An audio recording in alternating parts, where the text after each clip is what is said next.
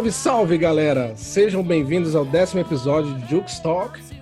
Estamos aqui hoje com uma queridona aqui minha da cena de Brasília, uma grande amiga, parceira, compositora, cantora, multi-instrumentista. Eu falei parceira porque era parceira do, no movimento Best Blues também. Ela está lá como uma das grandes cantoras de blues, amiga da cena musical em geral de Brasília eu apresento para vocês Thaís Mandala. Seja bem-vinda, Thaís. Obrigada, Dilks. Que prazer estar aqui. Eu tenho ouvido, acompanhado. Só tem, só tem fera aí falando. Me sinto muito honrado por estar aqui junto com esse time. Obrigadão mesmo aí pelo, pelo convite. E vai ser bem gostoso esse papo. É legal demais. É muito bom ter você aqui porque você tem umas características bem legais. Primeiro, o trabalho autoral, né? Que a gente vai falar bastante aqui ainda tem algumas facetas dentro do autoral, né? Eu acho que vai ser legal a gente abordar isso aqui. E a gente também vai falar um pouco da trajetória artística, pessoal, da, da Thaís. É, seja bem-vinda, Thaís, mais uma vez. E de cara eu já quero ressaltar uma coisa. Você é musicista desde criança, né? É, dentre os, os vários instrumentos que você tem domínio hoje, algum deles te traz. Já começo com essa pergunta já para memória afetiva mesmo Algum deles te traz alguma memória afetiva da época que você de, de criança começando ali? Qual deles? olha, então, eu fiz quando criança, assim, eu sempre participei de musicalização infantil, né? Tinha uhum. na escola da cidade interior que eu morava, fiz a escola de música da, da cidade que eu morava em Minas também. Então, assim, eu passei por vários instrumentos como experimentação. E o primeiro instru o instrumento que eu realmente escolhi estudar, que não foi só uma instrumentalização, foi o violão. E aí eu tenho até foto pequenininha, enfim, tocando, me apresentei. Na época mais para o sertanejo, porque, enfim, né, morava no interior de Minas. Interior de enfim, Minas, Era né? a realidade é. ali, interior de Minas. E, assim, por mais que os meus pais não, não fossem mineiros ou não fossem do interior, é, por mais que eles não sejam, na época, né, era o que tinha ali no contexto. Então, assim, o violão ele tem é, uma memória muito afetiva para mim, no sentido de eu ter tido uma trajetória meio irregular nele. Foi o primeiro instrumento que eu pedi uhum. para estudar, estudei e rapidamente abandonei e peguei até um por certas trajetórias, enfim, vivências no meio que, que me fizeram largar a mão do violão, mas ele como instrumento que eu realmente pedi e quis estudar. Uhum. E outro que é muito afetivo para mim, lembrando que são justamente os dois instrumentos que eu realmente toco hoje nas bandas, assim, que é a percussão na época, né? Que quando a gente começa a musicalização, ela vem muito da percussão, da experimentação rítmica. E bateria eu nunca estudei, né? Nunca fiz assim nada academicamente, eu nunca nunca me formei academicamente em, em bateria ou uhum. percussão, uhum. mas sempre esteve presente. Então é aquele instrumento que acho que para todo mundo é afetivo, né? Você dá para um bebezinho, é, ele verdade, vai tirar verdade, um som assim, né? verdade. né? Então, de fato, os dois são os mais marcantes assim, até mesmo antes do canto, né? Assim, o canto uhum. ele permeou tudo isso e acabou sendo o meu primeiro instrumento profissionalmente, quando eu comecei a tocar mesmo assim, né, com 17, 16 para 17, comecei a tocar na noite mesmo. Mas o violão é até um resgate relativamente recente, assim. Mas legal, enfim, eu legal. falei de todos, né? Você falou para mencionar um, acabei falando de todos. então, o violão ali e a batera, né? É afetivo total, né? E aí eu queria, eu queria aproveitar então essa deixa para passar para a segunda pergunta. Porque você é percussionista e baterista meio que de berço também, né? Você já, já foi ali de imediato, você mesmo falou agora. E nesse sentido, você, você vê o lado rítmico com mais atenção, né? Eu acho que a gente, como baterista, eu como baterista também, a gente vê. Isso ajudou claro. em captar melhor o tipo de som que você queria tocar ao longo do tempo? Você acha que ajudou bastante esse lado baterístico aí na, na música? Pois é, é, minha trajetória na música, ela é, como eu falei, bem irregular, bem, de certa forma, inconstante, assim, os estilos e tudo, e assim, é, do começo, né? Como eu comecei nova, então assim eu passei por várias experimentações e com certeza a experiência rítmica, assim, essa essa tendência a estar tá colocando o ritmo em primeiro lugar ou estar tá sempre é do, ouvindo, do compasso, né?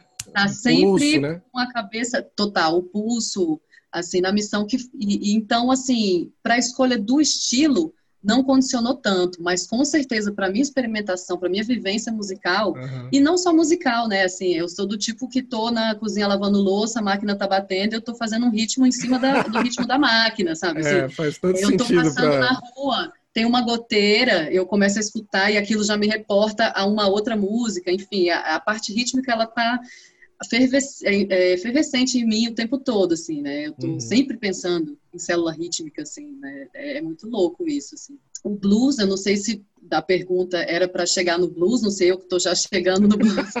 não, fica à vontade, aqui a gente tá, tá em casa.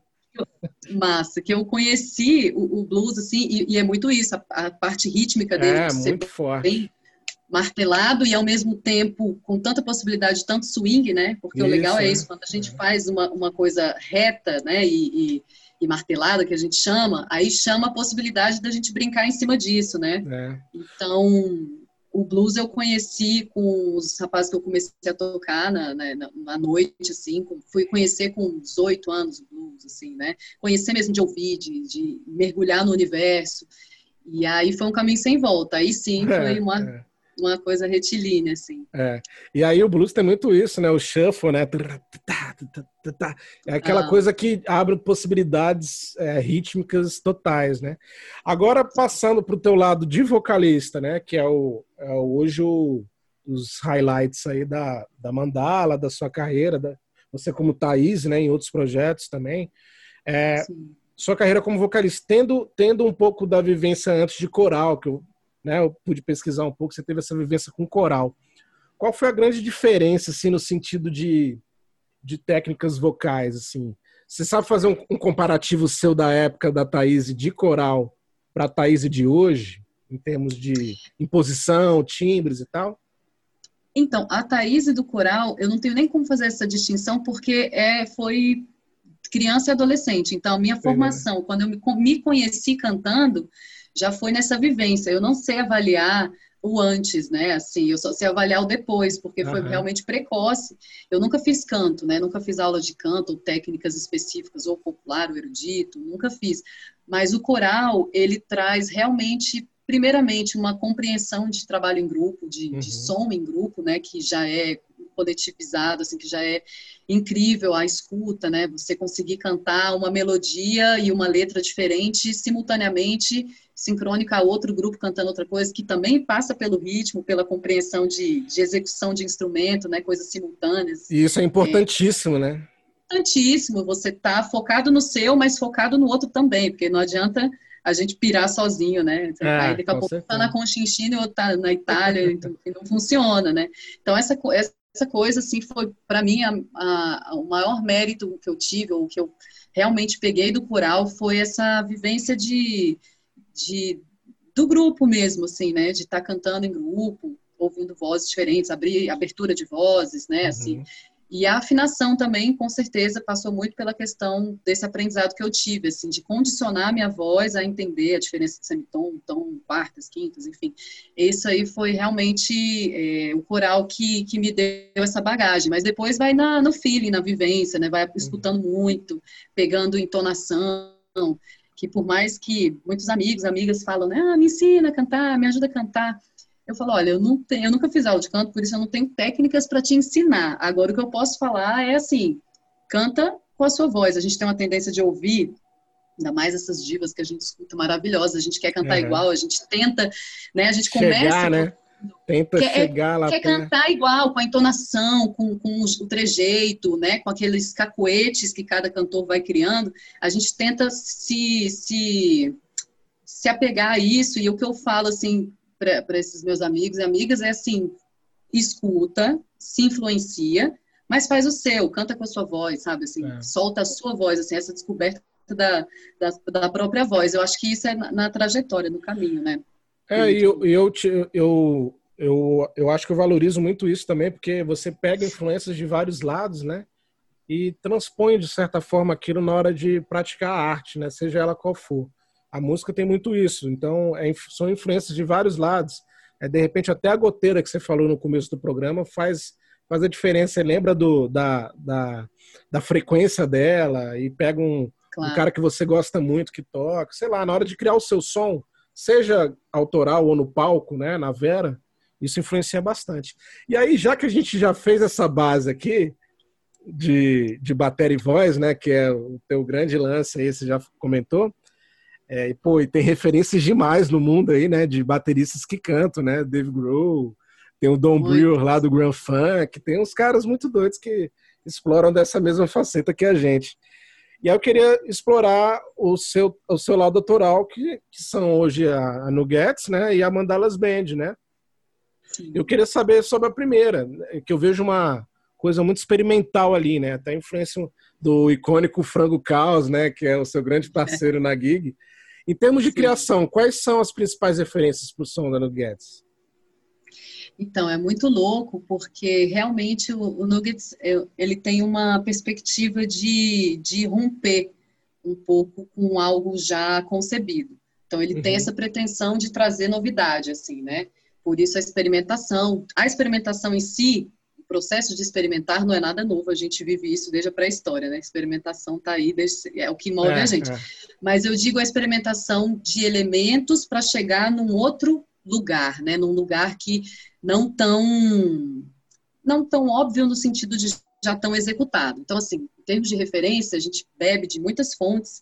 E eu lembro até quando eu perguntei para o Frangão, a gente estava começando o projeto, eu falei, mas e aí, assim, qual que, porque, né, o projeto é do Frango, enfim, eu sou é, a baterista, mas eu não concebi o projeto, enfim, uhum. eu não passo pela, pelas decisões é, finais do projeto, do processo, né, assim, eu tô no meio dele permeando, assim, né, e aí eu perguntei, eu falei, Frangão, quais que são as, as referências, mais ou menos, qual é a pegada da banda, quais são os estilos, o estilo. E eu lembro que ele fez uma lista, acho que tinha 10 nomes, assim, é grind, punk, uhum. é, hardcore, dub, ska, reggae, aí eu coro.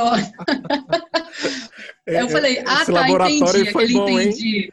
Aquele entendi reticente, assim. Entendi, entendi, entendi. E aí, desde então, eu venho entendendo reticentemente, né? Eu venho entendendo, cada música é uma pegada, é uma coisa.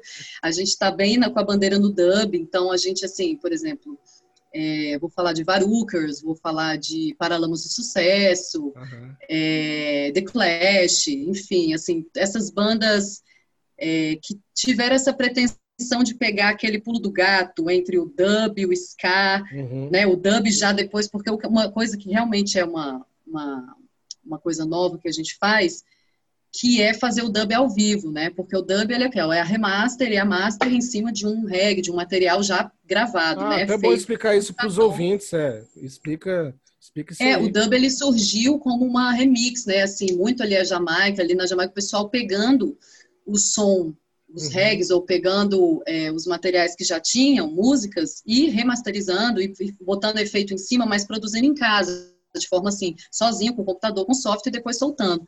Essa perspectiva de produzir e soltar os efeitos, e com os delays, e colagem de sampler, é, e bateria ao vivo, né, é, guitarra ao vivo, é uma coisa que realmente, assim, é, a gente tem algumas pesquisas de, de, bandas no mundo que tem feito, mas é, é, é realmente uma coisa diferente. E a gente vê esse desafio.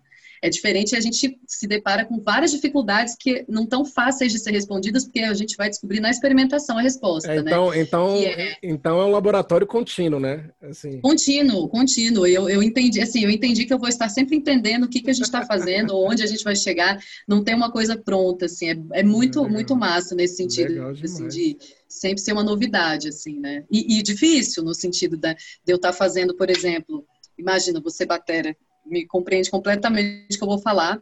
A gente não usa sequencer, né? A gente se, uhum. é, faz todos os loops ao vivo. Então, grava o loop do baixo ao vivo, solta, solta. junto com o sampler que já está gravado, solta. Então, são cacos, né? São pedaços, trechos, em que a gente vai. E eu, e eu como baterista, tenho que acompanhar. Então, às vezes, um milésimo de segundo de um, de um dos loops que começou depois ou antes ele uma hora vai dar um, um, over e às vezes a gente brinca com isso, então eu como batera estou no meio do caminho demais, entre um cara. sampler quantizado com um sampler é, orgânico e é isso, assim, e aí a gente deixa o pau quebrar, entendeu? Aí tem legal hora que demais. vira uma loucurada, para tudo, volta, é, é muito nessa... Você trabalha muito com sobreposição, né, assim, de camadas. Sobreposição né? de camadas, exato. Legal. Exato. Ao vivo, né? Ao vivo, né? e soltando ao vivo, é.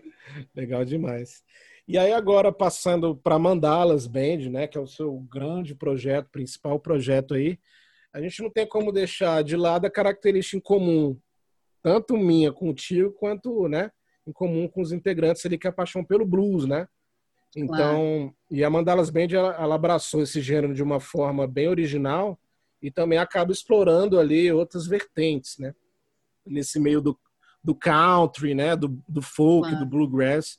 Como é que foi esse laboratório? Eu perguntei do laboratório da, da Nuggets, eu quero saber do laboratório para chegar a um consenso do que a Mandalas Band é desde o início, as fases, né? Como é que foi esse laboratório claro. nessa gig, particularmente?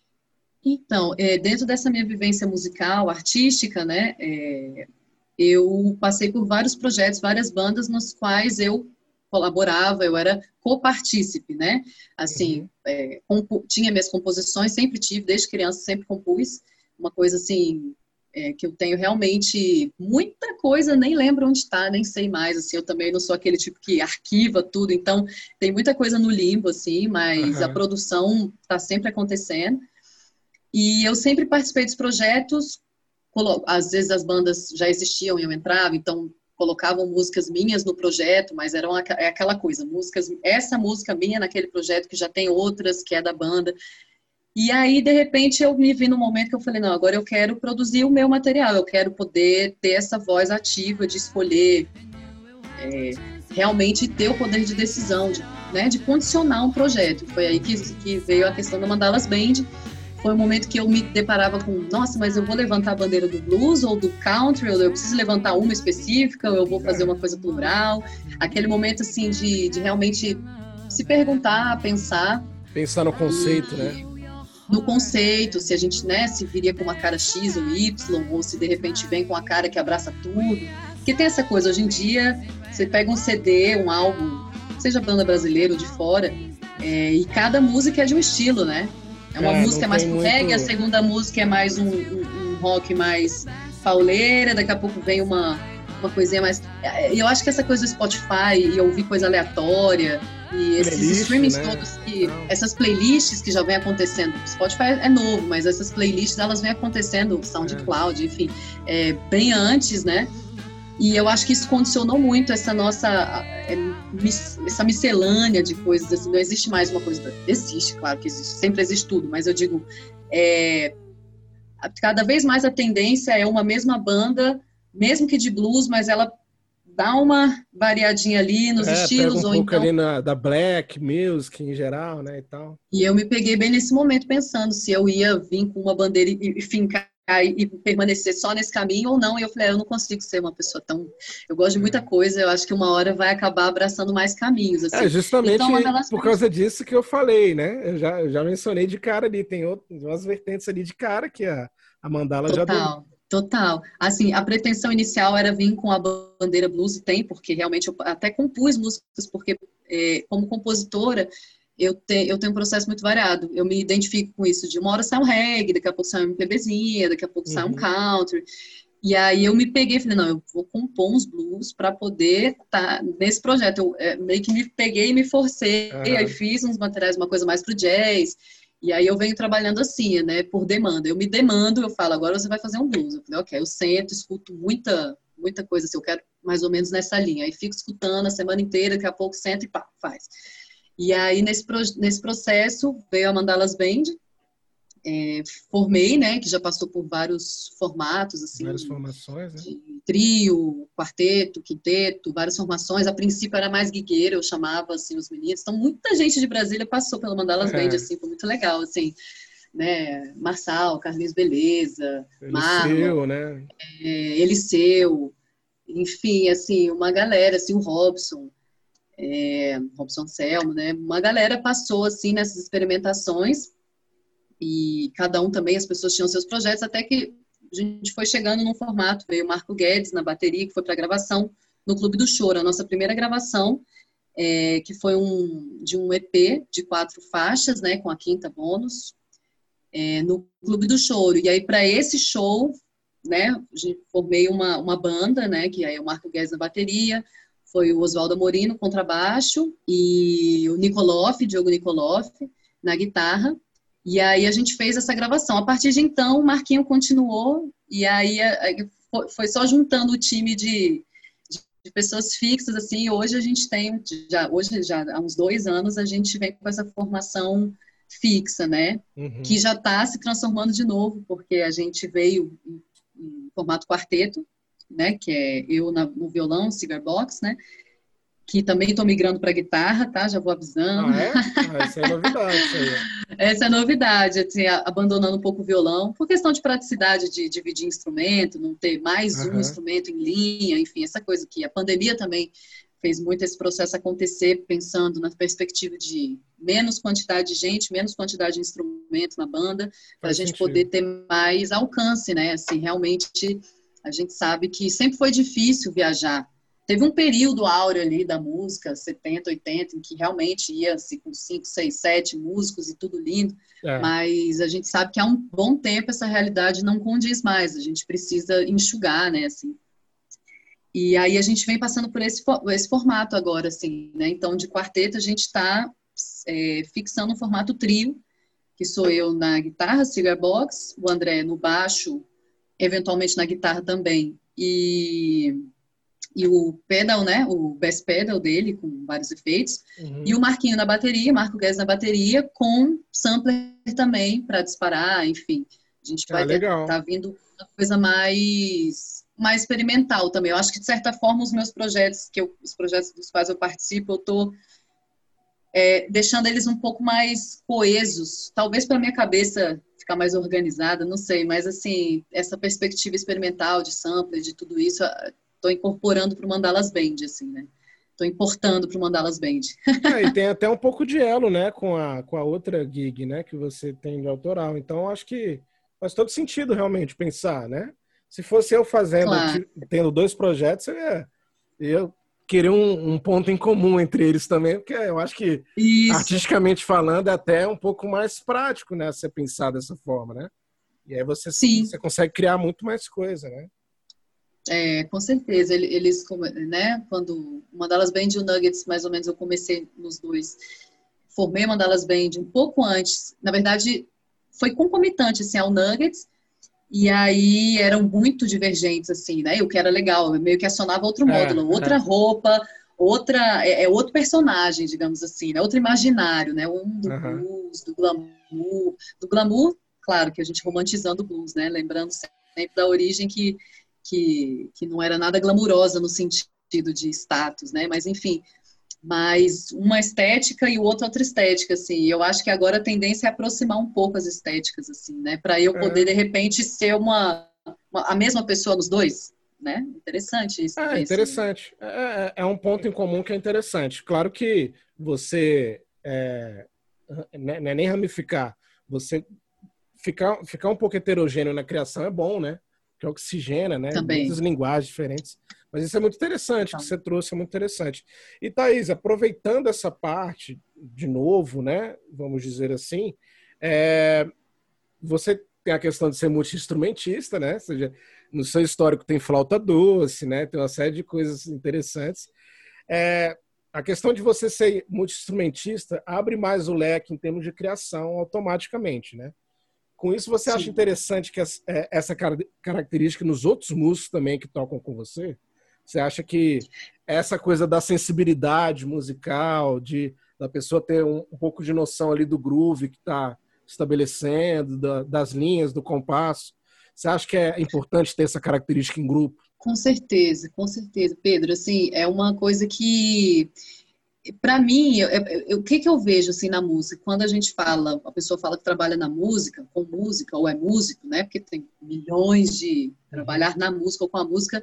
Então, são muitos papéis, muitos trabalhos, muitas tarefas. Mas quando a pessoa fala que é musicista, que é músico, ou fala que trabalha com técnica e tudo mais, eu, eu fico vendo assim que realmente essa compreensão, porque a diferença de um técnico ou um hold em saber como que é executar um instrumento, como que é conjuntamente executar, saber qual é a demanda uhum. daquele músico naquele momento, é fundamental. E assim eu vejo para os músicos também. Quando é, eu tenho noção, eu, eu sei o que o, o, baterista passa, porque eu do lado baterista sei o que eu passo. Então, quando eu estou do lado guitarrista, ou eu estou do lado cantora, eu tenho mais condição de dar suporte ou de, ou, ou, ou de querer um suporte daquele baterista porque e de jogar junto, porque a gente sabe mais ou menos as perspectivas daquele instrumento, né? Uhum. Eu acho que essa troca facilita muito quando a gente manuseia mais instrumentos ou manuseia mais conhecimentos acerca daquilo, né?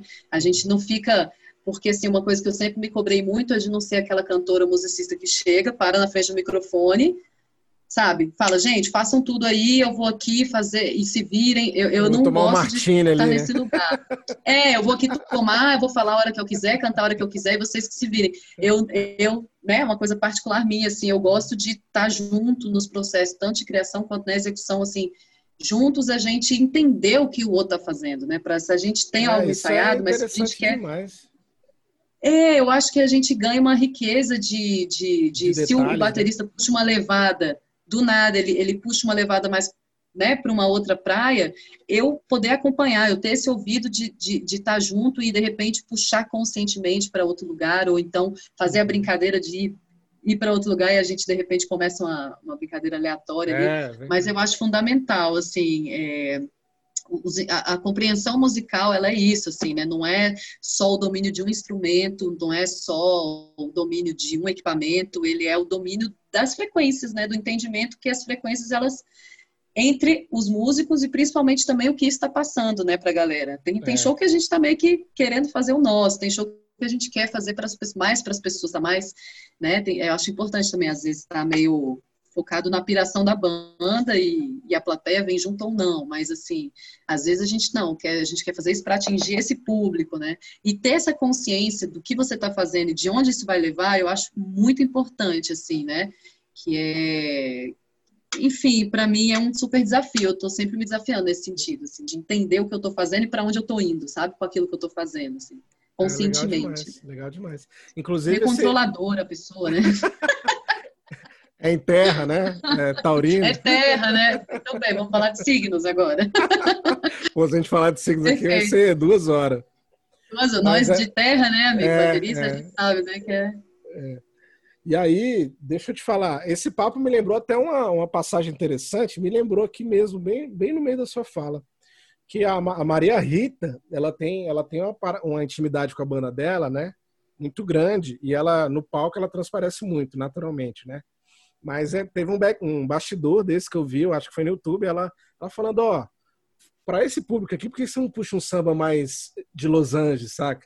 Não puxa uma coisa Legal. mais gesada. Ela dando as dicas assim pra galera e tem aquele, aqueles, aqueles, como é que fala? Aqueles, é, aquelas dicas no palco, né, na hora. Então, ela fala para baixar a dinâmica, sim, ela, sim. Faz o, ela faz a dica e, e a, a, banda tá na, na mão dela, mas ao mesmo tempo os músicos dela também eles se permitem a, a criar ali. Né? Então tem aquela coesão, né? Eu acho isso é muito importante, eu acho.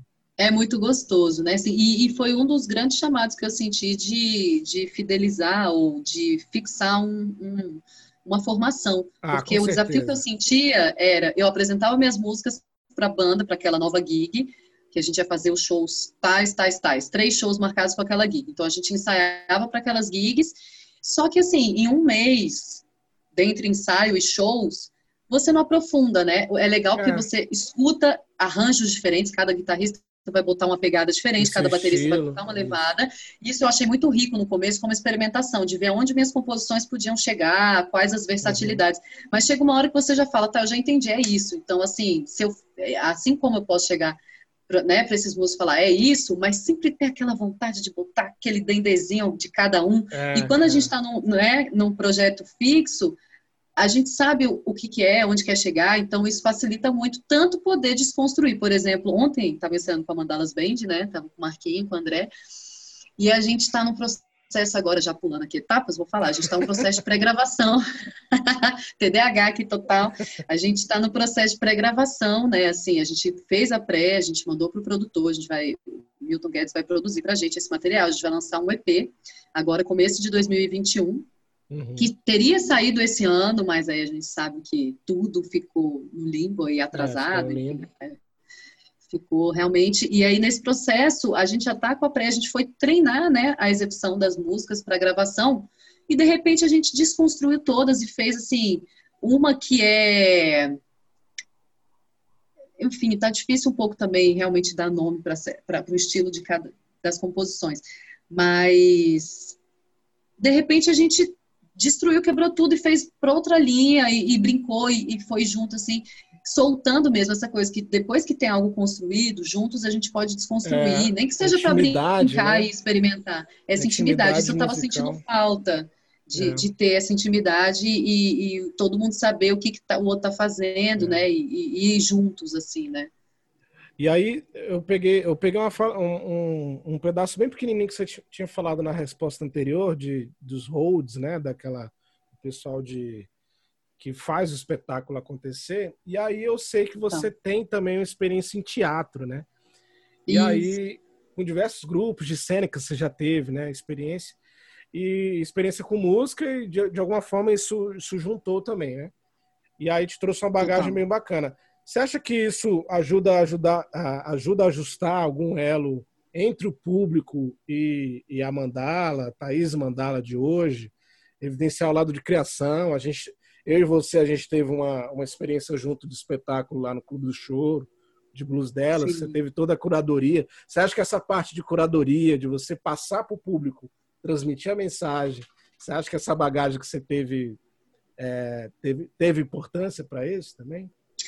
Com certeza, o teatro, porque o que acontece, do meu estudo de música até eu realmente é, me tornar musicista, profissional no sentido de tocar e receber por isso, eu fiquei num limbo de não ter, que foi minha adolescência, assim, grande parte da adolescência, é, né, até os 12, 13, estudando música, na escola de música, aí deu, sabe, deu aquela rebeldia de, ai, não quero mais, deu, abandonei para desespero da minha mãe, né, mas tudo bem. Nossa. E aí eu fiquei sem tocar, então eu fui pro teatro, eu fui fiz aula de teatro, né, fiz dois cursos, enfim, apresentei várias peças com grupos diferentes, e essa vivência de entender o espaço do palco, né? Porque o espaço do palco ele pode ser preenchido de várias formas, mas esse entendimento de que um cenário, uma luz, é, todo, toda a vivência, porque quando você vai num show, você não está só querendo ouvir, porque senão a gente vai, senta, bota uma playlist ali e só escuta aquilo que a gente já quer ouvir.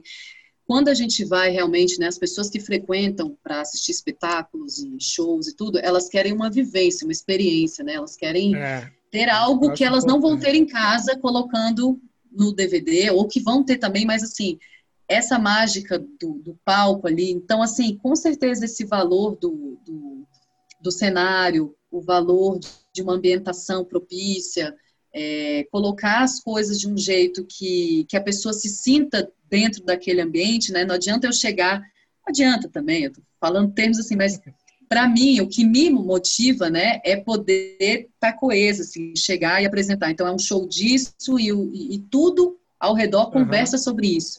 E aí vem a experiência, né, que aí é sinestésica, né? Então, ela está vendo, ela está ouvindo, ela está sentindo, ela está comendo algo que condiz é, com aquilo. Exatamente. Ela está na experiência, assim, né? Então, eu, eu realmente tenho essa o teatro com certeza interferiu assim, de forma brutal para essa minha compreensão e muito no teatro a gente tem que ser tudo né no teatro não é. adianta só é, eu acho que mais até do que na música no teatro pelo menos né da época que eu praticava mais teatro assim que aí depois veio a música eu parei com o teatro também então assim meio ping pong assim né é, não não conciliei os dois geralmente eu fiquei batendo a bola de um para outro mas eu sempre vi que é, no mundo do teatro o ator não adianta você querer só ser ator, você só tem atuar, que fazer né? às vezes é. o seu figurino, às vezes você vai ter que fazer a luz para aquele espetáculo naquele dia porque o cara não foi.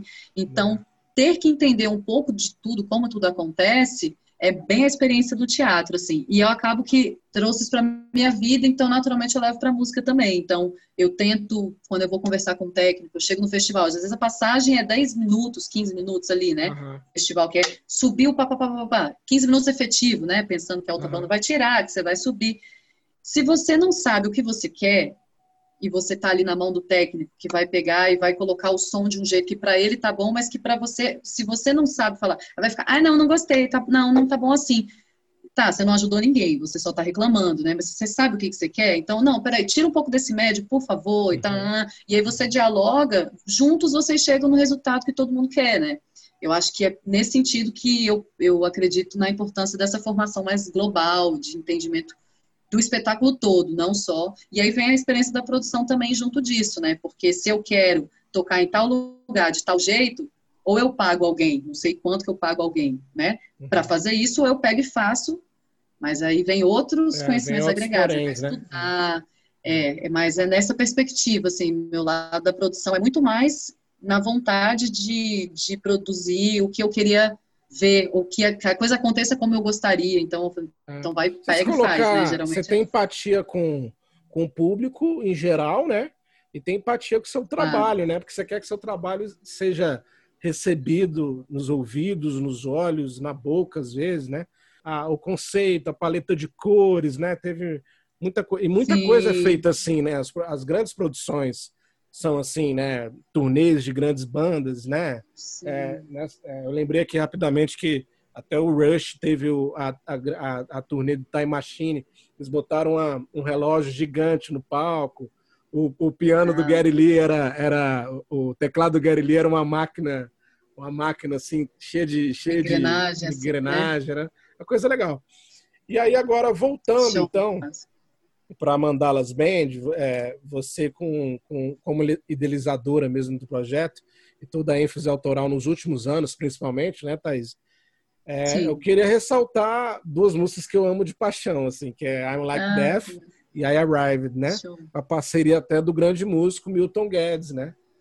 Que, Sim, ele, né? ele colocou nas duas músicas ele fez uma participação, né? I'm Like Death com sax, sax e I Arrived com a gaita. A gaita. E é incrível, né? Que é aquela coisa, a gente mandou fechada já a música e é assim, só coloca, sabe? Assim, aí ele colocou e mandou assim nas duas vezes, né? Ah, vê o que vocês acham, se tá bom, assim, tipo, não vou mexer uma tá vírgula de um nada, não vou. Aí ele falou, ah, eu, eu fiz mais comentários, corta uns, tem muito comentário final, eu quero todos os comentários, todas as. que é né, incrível, assim, ó, o, o know-how e a experiência, enfim. É isso, músicos, a sensibilidade de ouvir a música e saber não necessariamente o que você quer fazer naquilo, mas o que a música pede. Assim, ah, essa isso. música está pedindo isso, né? E é uma experiência, uma, uma coisa muito safa, assim, né? De, claro, muito experiente também, então. É, nossa, inenarrável o prazer né, dessa experiência, assim, de ter. Quando eu escuto, assim, aquele timbre, aquela. Vem toda uma bagagem de, de de um conhecimento junto ali, né? Me encanta é. muito isso. Assim. E o processo criativo. Como você gosta delas? É, não gosto demais, tanto que, né? Já pedi para você várias vezes elas. Ah, na rádio. É, na rádio. É, eu te entendo, porque eu também sou assim, me manda de novo aquela música, oh, aquela música ela manda para botar na, na, Muito show, muito show. E aí o processo criativo desses singles teve, teve vocês fizeram os clipes, né? Teve todo um cuidado, assim, de, de passar o recado, né? Que é o que a gente estava falando antes, é, um pouquinho agora e passar o recado do que, que representava aquela música, né? E aí, inclusive, assim, aproveitando essa deixa, Thaís, tem um clipe, né, do, de I Arrive no meio do Cerradão, né? Então, Cerradão. aproveitando até a deixa ah. da preocupação de, de trazer a, o conceito, né? Representando bem a região daqui, a, é, fazer, até, fazer até a piada com a secura, né? Que eu vi vocês no meio do deserto lá, eu fiquei agoniado. Cara, para debaixo de uma sombra, pelo amor de Deus. E até, deixa Não. eu comentar um negócio bem interessante. A gente vai falar pode, disso aí. Pode. Mas me lembrou muito uma referência do, do The Eagles, é, é que eu vi. O primeiro Sim. álbum do The Eagles, o, o, o, The Eagles Eagles, né, de 72, o pessoal fez uma vibe de ir também para o meio do deserto para criar a fotografia da capa, que é uma águia que ensina assim, tem, a, tem toda a paisagem do, do deserto, assim. E eles eu entraram não tô numa. na cabeça, mas eu sei qual é, é o primeiro material. álbum, o clássico deles. E aí eles, eles tiveram que ficar a noite inteira. O pessoal da parte criativa foi com eles. E eles lá, tomando chá, saca? Tipo, olhando para o céu e tal. E criaram ali uma capa toda conceituada. E aí, é, eu queria que você comentasse um pouco dessa produção, né? Que vocês tiveram preocupação de trazer alguns aspectos visuais ali, tanto de roupa quanto de beira de estrada. Como é que foi esse processo criativo desse clipe, hein, Thaís? Então, a gente, desde a gravação do, desse EP, que gerou também vídeos, né, que estão no YouTube, da, do Clube do Choro, dessa primeira gravação, né, primeiro material gravado, Mandalas Band, a gente já teve a parceria do Marcos Holanda, que é da marque, da marque nossa, tá vendo Mark System na cabeça, meu Deus é, céu, desculpa, que é, que tá em alta agora com essas lives, né? Uhum. que horrível. É, Mark Media Comunicações, olha, olha quase que eu cometo uma gafe aqui. É, enfim, do Marcos Holanda, que é um, uma pessoa super experiente, incrível, maravilhoso, assim, né, tem equipamentos e trabalha muito bem, e ele fez pra gente essa gravação, então todo o material que a gente fez até hoje a gente gravou com ele, então já tem uma afinidade de assim, eu já confio muito no trabalho dele, nunca uhum. precisei ficar tanto de edição quanto de concepção, de tudo isso. A gente trabalha muito bem no sentido de que a gente oferece o produto pronto e ele, a parte dele que é de uhum o melhor ângulo, entender como é a melhor a ferramenta e como vai ser a melhor edição, fica toda na mão dele. Uhum. Então, assim, todos os clipes a gente gravou nessa perspectiva. Assim, I'm Like That foi assim, a gente já tinha figurino, roupa, aí essa parte sou eu sou bem chata, se assim, eu fico bem no pé. Eu acho bonitinho que os meninos já até perguntam assim, mas e a roupa para esse show e tal? Aí eu fico até, caramba, eu sou tão assim que, que sabe, para é, cada mas show. Mas esse é o lado bom de ser caxias, É o lado bom de ser caxias, é. é tipo, ó, é assim, a gente pensou assim, é, é assim mesmo, vai rolar. É, eu acho engraçado que eu falo, realmente, assim, eles, eles têm essa preocupação também. Mas o pro I'm Like Death é, teve essa coisa também, e agora eu vou falar de I Arrived, você perguntou de I Arrived, então vamos lá.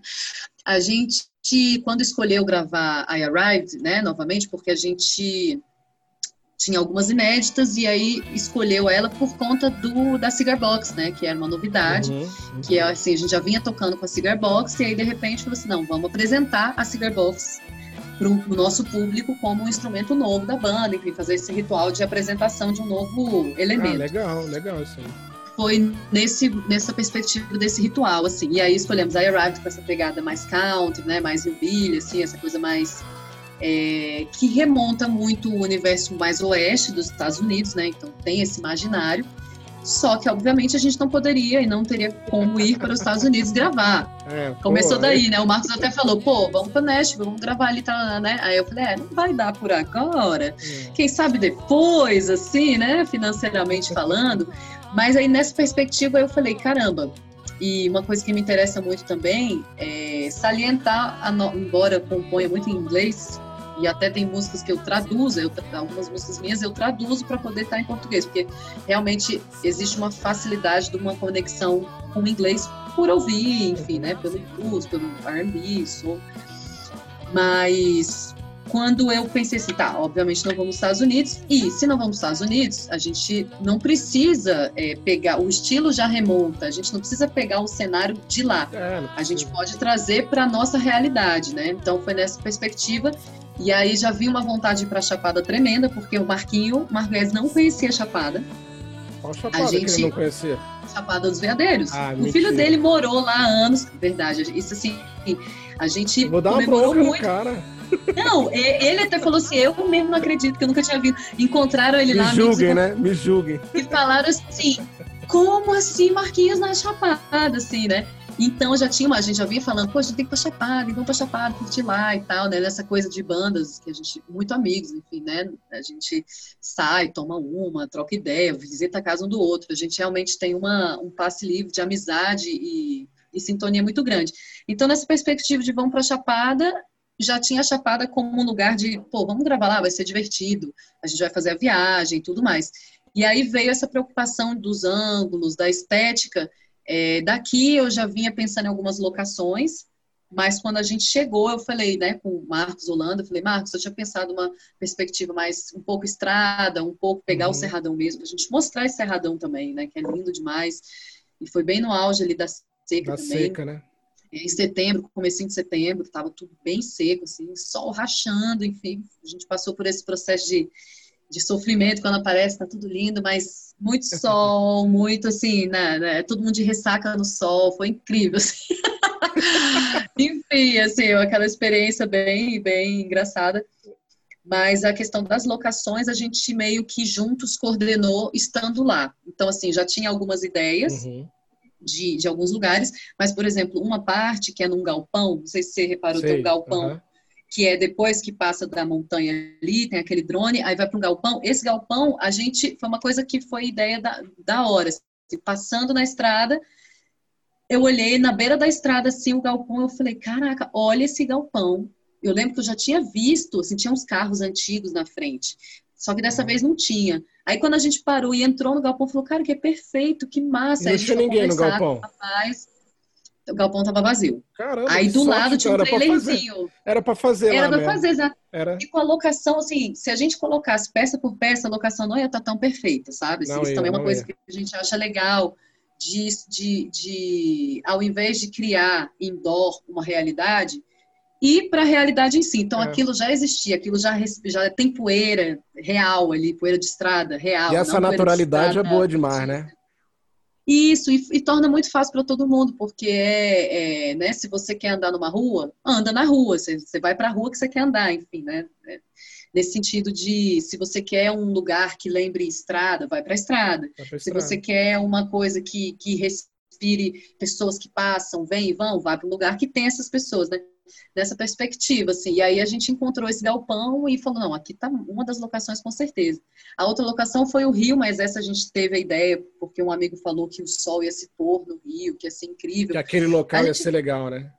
Isso, e aí quando a gente foi na experiência, não, então vamos, assim, a gente aí... demorou muito mais para chegar do que, enfim, falando um pouco da experiência agora dos fardos, né? Loco, né? E a gente chegou, não tinha nada de sol se pondo no Rio, sol se pondo em outro lugar, e aí um monte de mosca e um monte de gente no lugar, a gente, caraca, a gente veio aqui perdendo tempo de gravação, enfim, nesse sentido de quando a experimentação às vezes leva para lugares muito impressionantes, como é encontrar um galpão cheio de, de, de peças de ferro, uhum. de madeira feitas assim, né, super original, e ir num lugar que, nossa, aqui não tem nada a ver, não era isso. É o 880, né? É, é passa por essas. Não é estar tá no controle de tudo, mas acaba que traz surpresas boas, assim, né? É legal demais. E surpresas desagradáveis também, às vezes, né? Enfim. mas a gente tem que transformar tudo em interessante, né? É. Nem que seja na memória. Não, é engraçado você ter falado do, da locação, porque no episódio episódios, no sexto episódio do podcast, eu, eu fiz com o Marquinhos Oliveira lá, da Movie Me Filmes, que faz as filmagens com a gente. E a gente falou justamente isso, cara, indoor, outdoor. Outdoor é tipo assim, vai lá experimentar, vai lá pegar a melhor luz, o melhor, a melhor é, é, enquadramento, né? Às vezes você vai experimentar coisa na hora, né? Então é muito interessante, isso, isso é muito legal, cara. Eu não sabia que vocês é. tinham feito o lance do galpão, tinha achado o galpão na hora. Foi, é foi na estrada, demais, a gente cara. indo. Aí a montanha também, aí foi o Marcos Holanda e falou assim: esse ângulo dessa montanha aqui que é legal, então vocês. Ah, vocês sobem ali naquelas pedras. Olhando ali do uhum. clipe, parece estar tá pertinho. Se olhar da estrada, é uma puta de uma montanha que a gente escalou. aí a gente assim, ah, para subir ali, aí ele. É, aquelas pedras é. vão ficar demais. A gente, beleza, bora, né? De ressaca esse dia a gente tava, porque a gente ficou dois dias gravando, né? A gente uhum. foi, chegou sábado de manhãzinha Chegou sábado de manhã e foi embora domingo à noite. Então a gente gravou sábado e domingo seguido. De sábado para domingo a gente tomou uns bons vinhão, uns vinhão, é, né, lá na, vinhão, na, né? na uns vinhão, é, na Chapada, e no outro dia todo mundo estragado, subindo montanha no sol, rachando, e lá, vambora, vambora, e faz cara boa, faz cara bonito, não faz cara de quem tá morrendo, não. É. yeah, mas é cumplicidade, né? Isso é. a gente consegue quando tem uma equipe que tá jogando junto, que tá se divertindo e, e que tá com disposição de fazer, né? Então, são uns achados muito legais, assim, umas parcerias muito. Quando funciona, é muito legal, né? Assim, é. E tem tudo a ver com o que a gente falou, né? Com a, da intimidade musical, a naturalidade das coisas, né? Então é, sim, é muito legal essa, essa, é essa engrenagem, né? né? Essa engrenagem, é. assim. E aí, deixa legal. eu te falar, já chegando no final aqui, conversa ótima, maravilhosa. Ah. Mas eu queria te perguntar o seguinte: mesmo né, nesse, nessa realidade de pandemia, eu te pergunto, né? Você tem projeção aí de projetos pessoais ou musicais da Mandalas? Alguma coisa diferenciada? Alguma novidade, algum novo trabalho para ano que vem, para esse ano ainda? Tem alguma projeção? Isso, a gente está né, nesse processo de. A gente já gravou a pré de quatro faixas é, de músicas inéditas, né? São todas inéditas, então, assim, não é uhum. nenhum remake do que a gente já tem gravado. E a gente ia gravar um álbum completo esse ano. A pretensão era gravar nove a dez faixas inéditas e tudo mais. E aí, até como uma, uma estratégia, enfim, como a que a gente falou, o mercado ele não está muito propício a trabalhos tão extensos, e uhum. isso sairia mais caro, demandaria mais tempo de gravação, mais tempo de ensaio. Então, a gente encurtou para quatro faixas, que a gente já está com elas pré-gravadas, a gente está tendo retorno né, de produção para a gente Maravilha. escolher bem timbres e tudo isso. E a gente deve estar tá gravando agora, assim, em janeiro. A gente Legal. vai gravar com. É, a gente está fechando ainda, na verdade, estúdio e tudo mais, mas a gente já tem algumas conversas previamente já montadas. Mas aí a gente grava e a gente deve estar tá lançando assim as quatro faixas como um EP e deve vir um clipe junto aí de uma delas. A gente já está escolhendo ah, também. Então essa... Porque já era para esse ano. Eu, eu tinha colocado na, na, minha cabeça, começo do ano, que esse ano sairia. E aí, realmente, a gente tem coisas maiores que a nossa vontade, né? Muitas coisas. É, mas já tem, o que, o que importa o mundo é não está nem aí para os nossos planos, né? É, Oi? Ainda, ainda tem isso, né? O mundo não está nem aí para os planos, mas pelo menos já tem um cronograma, né? Tem um então, cronograma, nem que adir a gente, como, como público e admirador do seu trabalho, já pode esperar alguma coisa, né? Pode esperar, não, até isso aí, assim, no primeiro semestre do ano que vem, na, no primeiro trimestre, na verdade, já, tá, já vai estar tá, já vai tá no ar, e a gente já quer ver, assim, né, a gente esse ano não voltou a tocar ainda, uhum. presencialmente, a gente está ensaiando um novo show, então, na verdade, muita coisa nova vai vir, ano que vem vai ser bem diferente, assim, a pegada, a estética, igual, porém diferente, sabe? Assim, é uma, uma, essa, essa possibilidade de, de, de, mudar, assim, tem me encantado muito, assim. E foi uma coisa que eu aprendi muito na pandemia, assim. Passei por uma certa crise artística, a gente até conversou uhum, sobre isso. É. Algumas crises, assim, né, é, artísticas e conceituais, enfim, do estar no mundo, né? Porque a gente vê tanta coisa tão grave acontecendo, tão... E aí eu me perguntei muito, assim, nossa, mas minha arte, ela é importante, sabe? Assim, sabe? As pessoas estão aprendendo coisas, está sendo legal para as pessoas. Uma reflexão eu legal, né? Uma reflexão assim de é relevante isso, sabe? A gente está num momento do mundo tão, tão denso, tão cheio de questões, tão complexo. É, eu estou sendo impactando de forma positiva, assim, eu, eu, eu, me, eu me fiz esse convite e aí gerou a pane, né? Aí fiquei uhum. sem produzir um tempo, uns, uns bons meses, assim. E aí passou, graças a Deus, essa crise.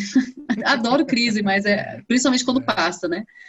Enfim, e aí a gente está aceitando que talvez essa coisa de mudar e de ter mais versatilidade possa ser um, um novo caminho, assim. Mas é. vamos ver, assim, mas vai vir coisa boa, eu só não sei o que, mas vai vir. ah, legal demais. E para a gente finalizar, Thaís, passa o, o caminho aí das pedras para o pessoal seguir o material da Mandalas Band, seu principal projeto, da Nuggets também, e do seu pessoal, né? Tem. Vocês estão no Spotify, que eu sei, né? No YouTube. Dá sim, o caminho das pedras sim. pro pessoal aí, rapidinho. Vamos lá. É, a Mandalas Band, a gente fez um canal recentemente no YouTube. Até, por favor, gente, vai lá curtir, seguir, para a gente ter mais seguidores. A gente começou recentemente. A gente é, lançou o canal para lançar a Arrived, porque até então era no uhum. meu canal pessoal, né? Que tem o meu uhum. canal pessoal, Thaís Mandala, onde I'm Like That foi lançado lá e os clipes do Mandalas Band né, do Clube do Choro também, mas tem o do o, o, o YouTube da Mandalas Band. Então, tem essas duas páginas, eu vou salientar, inclusive, da Mandalas Band para dar aquele, aquela guinada, aquele up.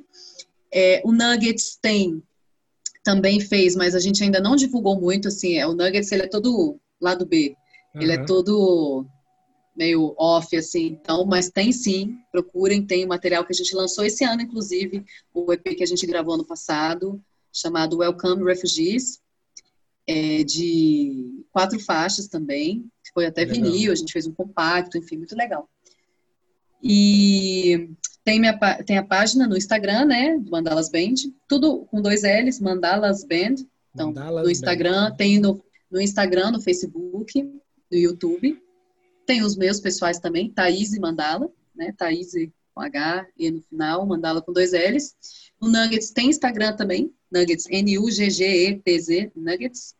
Nuggets. Para diferenciar, né, do Nuggets de frango. Vem dessa ideia, mas para é, diferenciar, né, enfim. A gente está em todas as plataformas digitais. Então tem Spotify, Deezer, iTunes. Legal, é, maravilha. Todas elas pode procurar, a gente está lá. É, tem esses dois singles, né, I Arrived, I'm Like Death, e o álbum é, Mandalas Band, homônimo, né? Que foi gravado no Clube do Choro. E em breve mais material. Então, assina. É, como é que é? Vou fazer aqui blogueira, eu não sei fazer essas coisas, mas assina o sininho, ativa o sininho, ativa o sininho, você é, ativa o sininho, se inscreve lá no canal é. para acompanhar o movimento. E lembrando que eu vou colocar também na descrição, então quem, quem não conseguiu aí anotar enquanto está ouvindo, vai poder Show. acessar rapidinho todo o material da Mandalas Band. Thaís, um, um cara, Pedro, grande beijo. Obrigado demais por você ter participado aí. É uma honra você estar aqui no Duke Talk, tá? O décimo episódio, até é, simbolizando Oba. a quantidade de conteúdo que a gente já trouxe. E obrigado demais eu, por ter vindo. Nossa, eu que agradeço, Pedro, assim, o convite, enfim, a gente veio tendo a oportunidade de conviver mais, né, musicalmente falando, e inclusive é. como amigos, estreitando esse laço, e, pô, muito massa, porque é, a gente produzindo juntos, cada um produzindo suas coisas, produzindo juntos, eu acho que a cena agradece demais, né, essa, essas parcerias, assim, e esse, e esse material que veio, com certeza veio da pandemia. Agora eu te pergunto, o Diogstal, como é que foi esse processo? Ah, foi justamente. É você. A pandemia. A pandemia, também, né? A pandemia também. A é, gente, é, então. a gente abriu um pouco a cabeça para produzir, né? E é uma coisa, já era uma coisa que eu queria muito. Então, eu juntei ah, o útil legal. agradável. Você já tinha Perfeito, eu achei assim uma sacada muito massa, Pedrão, assim mesmo, assim, pra cena, pra gente estar tá mantendo.